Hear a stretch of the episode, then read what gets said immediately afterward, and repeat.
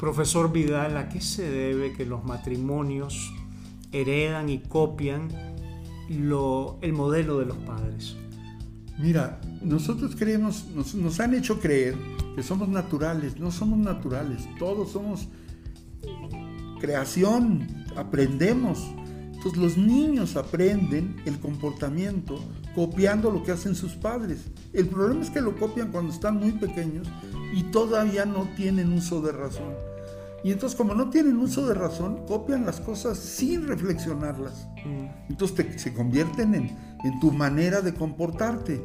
Por eso es tan importante que nosotros consideremos que cualquier padre de familia es un referente, un adulto referente, porque los hijos copian todo lo que nosotros hacemos. El problema es que luego nos damos cuenta que nuestros hijos tienen nuestros defectos, pero los copiaron de nosotros. Por eso es tan importante pensar en lo que vamos a hacer cuando nos casamos y pensar en lo que estamos haciendo en casa cuando estén los hijos. Y muchas veces eso se lleva al matrimonio. Pues. Claro que sí. Pues si tú eh, te tocó una familia en donde el papá le gritaba a la mamá y la maltrataba, pues tú eso es lo que aprendes y así te parece que hay que tratar a la mujer. Y ni siquiera te das cuenta que se te creó ese hábito. Porque tú, por supuesto, no maltratas a tu mamá y tus hermanas no se dejan, pero te casas. Y entonces, claro, si esa era la manera, pues eso es lo que copias. Y hablando de copiar, profesor, muchas veces al llevar esos dos modelos, tanto de parte de la mujer como del hombre al matrimonio, pues se da de que lleva la desesperación a esa pareja, no sabe cómo lidiar con ellos y llega ese momento que están asfixiados y ¿qué hacen? ¿Qué es lo que deben de hacer? Lo que tendrían que hacer es que uno de los dos, porque no lo hacen nunca los dos, tomara la decisión de tenemos que replantear la relación. Replantear la relación significa que nos sentemos a ver qué es las cosas que nos molestan. Lo que me molesta a mí como varón, lo que te molesta a ti como mujer. Y luego nos sentemos a ver de dónde viene. La mayoría de las cosas vienen de las herencias de los papás. O sea, ahí las copiamos. Pero nos podemos sentar a dialogarlas. O sea, que copiamos lo que son que las creencias. Copiamos los comportamientos, copiamos las actitudes. Así es, así educamos. Eso es la verdadera formación, así se hace. Lo que hacemos en la escuela es lo menos importante. Lo más importante se da en casa. Por eso es tan importante regresar y darnos cuenta lo que significa tener una familia y lo que la familia aporta en la personalidad de los hijos, porque no lo vemos. Una situación así, ¿cómo lleva a romper o a matar el amor entre la pareja? Mira, yo nomás quiero que pienses, una mujer a la que, que viene de una familia donde el papá trataba muy bien a la mamá, y se casa con un hombre en donde el papá le gritaba a la mamá. No quiero imaginar si la golpeaba, pero imagínate que le gritaba nada más. Y la tenía como sometida. Un hombre de esos imperativos, muy exigentes. Entonces, híjole, imagínate esa actitud frente a una mujer acostumbrada a un papá que veía por su esposa. Pues evidentemente la chica no está acostumbrada a que el otro le grite, le diga cosas, le reclame lo que no está no era la manera en que actuaba su papá. Entonces, claro, está toda desconcertada. Y entonces eso empieza a minar la relación de los dos hasta que finalmente se destruye. Oye, ¿cómo se reconstruye? Siéntate y replantéalo. Eso es lo que van a encontrar en el webinar.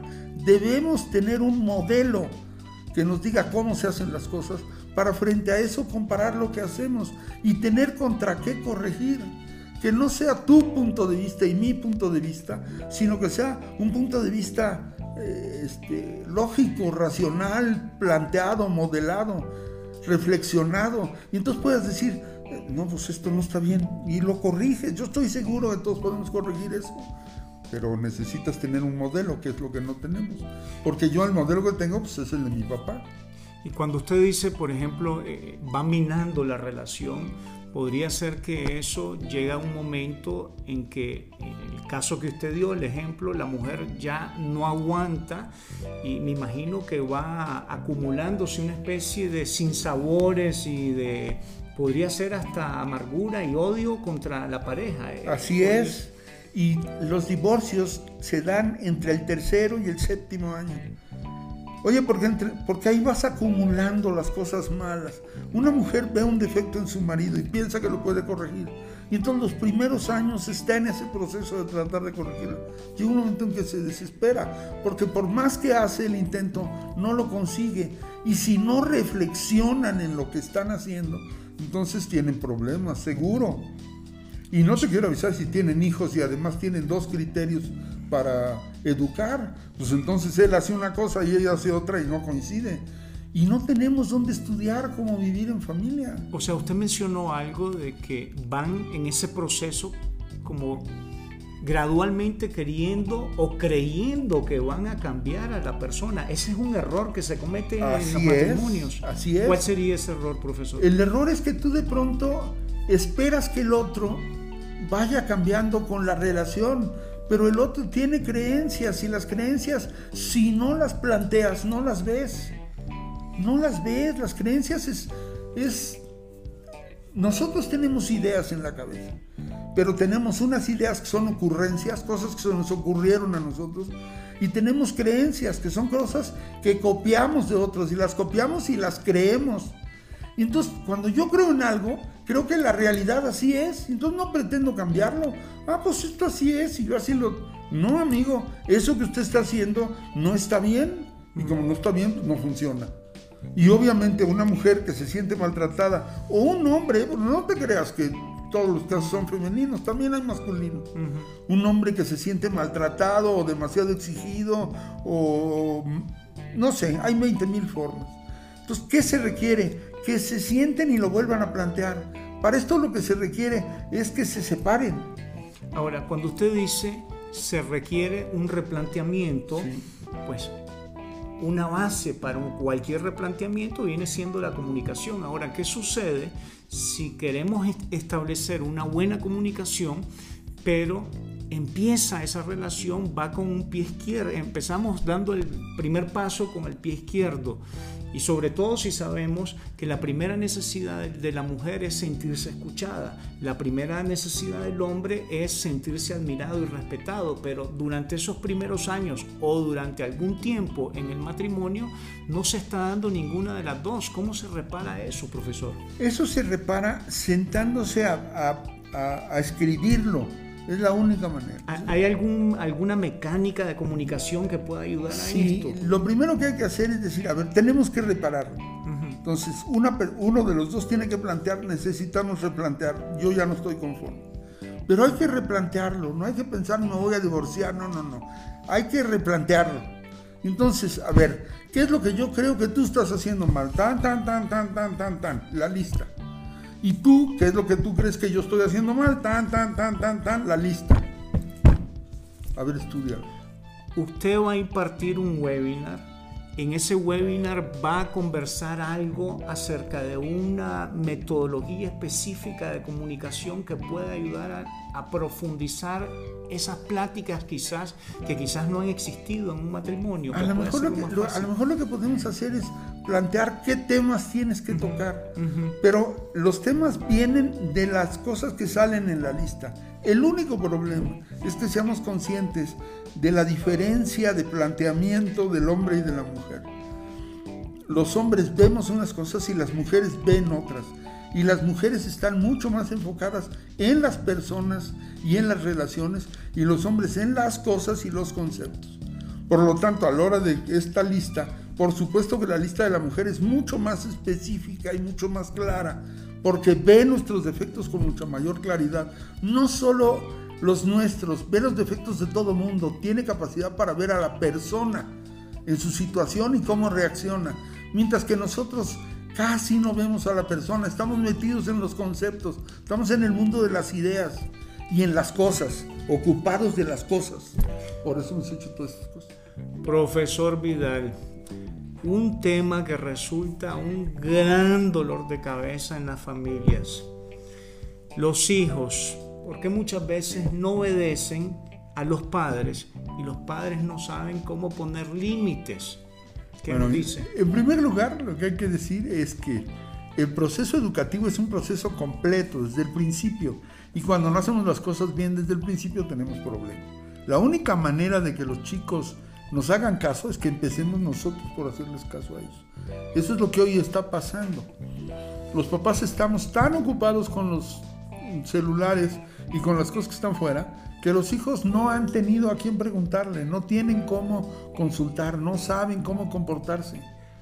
El proceso educativo es un proceso para enseñar a la persona a comportarse. Eso es lo que debería de ser el proceso educativo. Y hoy tenemos un proceso educativo que está centrado en enseñarte cosas que están afuera, cuando tú lo que necesitas saber es lo que está pasando adentro de ti y cómo manejar tu propia libertad personal. Eso no está en ninguna clase de ninguna escuela, ninguna universidad, de ningún lugar del planeta. No está, no nos hemos ocupado de enseñarnos a comportar. Y antes ese trabajo lo hacía la mamá que ahí estaba en casa. Pero hoy las mamás están en casa, pero no están, ¿verdad? Están en el celular. Y como están en el celular, el chico está pues, totalmente fuera de control. Y, también los papás, porque ah, hay cantidad de casos de padres que igualmente o están en el celular o los mismos hijos quizás requieren de atención, además de la atención que les, dan que les pueden dar las madres, pero los padres este, pueden tener cualquier excusa o tratan de evadir esa responsabilidad. Se la quieren dejar a la mamá. Es que es muy cómodo dejarle la responsabilidad a cualquier otra persona. Yo se la dejo a este y al otro y a aquel. Y si no lo hace bien, es que tú no lo hiciste. Es muy cómodo. Claro, claro. Ahora, usted tiene, a través de todos esos años de experiencia con cantidad de familias, ya se puede decir que existe como una especie de modelo, llamémosle un, recetario, como cuando uno va al médico y el médico nos dice, bueno, vas a tomar este medicamento, esta otra pastilla, esta, esta y esta. Y ese es el procedimiento que vas a seguir. En este caso ya ha probado ser sumamente efectivo. Ahora, profesor, ¿qué pasa cuando ya hay jóvenes que es otro, otro, otro, otra situación, otro dolor de cabeza que igual aturde a los padres? Cuando hay jóvenes en su adolescencia o quizás un poco mayores que ya precisamente porque esa formación ha sido un poco tan valiente, que llegan a esa, a esa etapa, a esa edad y ya están desesperados por irse de, por irse de, casa. ¿Qué nos puede decir? A ver, ¿por qué, ¿por qué me quiero salir de la casa? Pues porque en la casa no hay quien me pele. Este es el problema fundamental los papás estamos muy lejos de nuestros hijos. Este es el problema. Y no tenemos un modelo y no sabemos qué hacer. Y entonces yo no quiero tener que enfrentarme a mi hijo porque no sé qué hay que hacer. Yo quiero que tú te imagines el problema que tiene un papá que de pronto se da cuenta que no sabe qué hacer con su hijo. Y entonces lo que no quiere es tener que enfrentar el problema porque tú lo has dicho, el, hombre quiere ser admirado y respetado. ¿Cómo lo va a respetar su hijo? Se acaba por darse cuenta que él no sabe lo que hay que hacer. Entonces lo mejor es no estar cerca. No, no ponerme disponible. Entonces lo que tengo que hacer es cambiar el esquema. Es poder decir, no, espérame. Sí hay un modelo con el cual se puede ir trabajando y entonces podemos ir desde que el niño es pequeño haciendo las cosas. Oye, pero mi hijo ya ahorita tiene 18, 19, 20 años. No le hace se puede empezar a platicar con él. Pero claro, empezar a platicar con él es empezar a escucharle. No es, la comunicación no la hace nunca el que habla, siempre la hace el que escucha, siempre.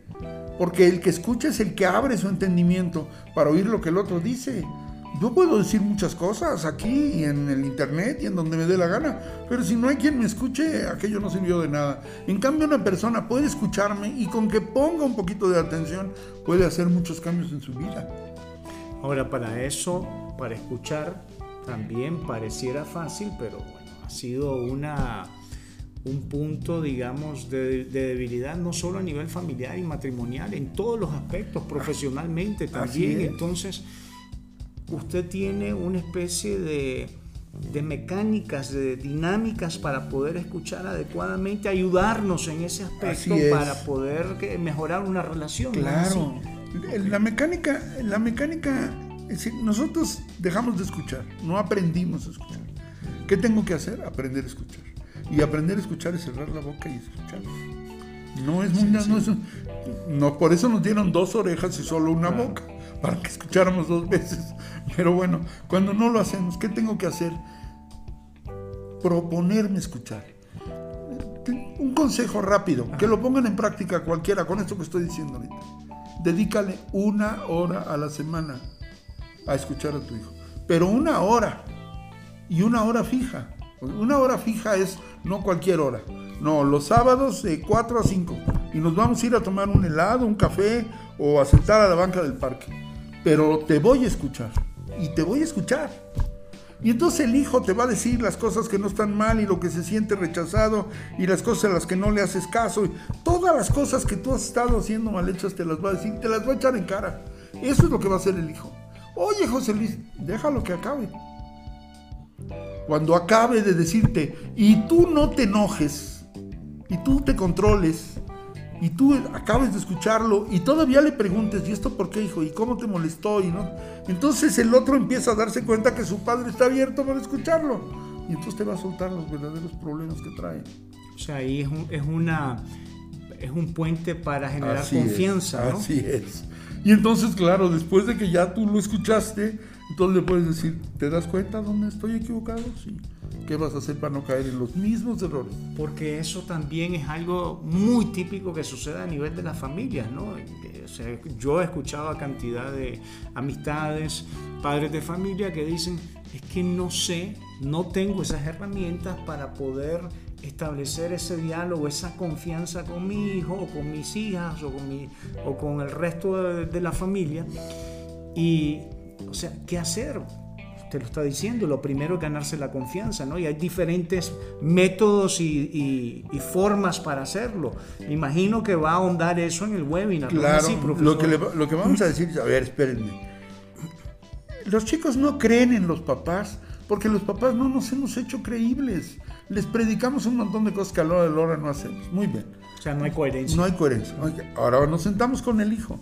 Bueno, lo primero que hay que hacer es decirle, a ver, estoy tratando de cambiar, quiero cambiar, quiero establecer una comunicación contigo antes de que te vayas. Porque el día que te vayas, ya yo no voy a poder estar escuchando. Entonces, antes de que te vayas, siéntate y platiquemos. No de mí, de ti, de qué te he hecho mal, y entonces, ¿cómo corregimos? ¿Cómo limamos todas esas paredes? ¿Cómo sacamos todo eso que está mal? Para que tú ya quedes en paz de que ya me dijiste todo lo que me tenías que decir. También aquello que te duele, que te lastima. Entonces el otro empieza a darse cuenta que el papá está abierto a escuchar. Pero tienes que ir abierto a escuchar. No pensar que tú eres el ser perfecto. No existen seres humanos perfectos. El único que había lo crucificamos. Entonces, totalmente de acuerdo. Entonces, profesor, es una solución más que, o sea, muy corta y más que, o sea, nos sirve de evidencia como un ejemplo que se puede seguir de inmediato. Y te voy a poner ejemplos de lo que pasa con algunos chicos cuando hacen eso. Ahora, el día del webinar. par de semanas usted estaría brindando, brindándonos todas esas fórmulas que tiene, todo ese recetario que lo se ha venido aplicando por años y algo muy, muy importante, si hay una persona que puede hablar con esas credenciales, que lo avalan en todos estos temas de familia, es este señor José Luis Vidal. Además de su experticia, de sus conocimientos, de sus años de investigación, profesor, son 50 años de matrimonio, entonces eso más que lo ha llevado a la práctica, con nietos, hijos y cantidad de personas. el día del webinar, ahí nos va a estar dando remedios para tantos, tantos males que se nos dan hoy en día en nuestras familias. Muchas gracias. De nada.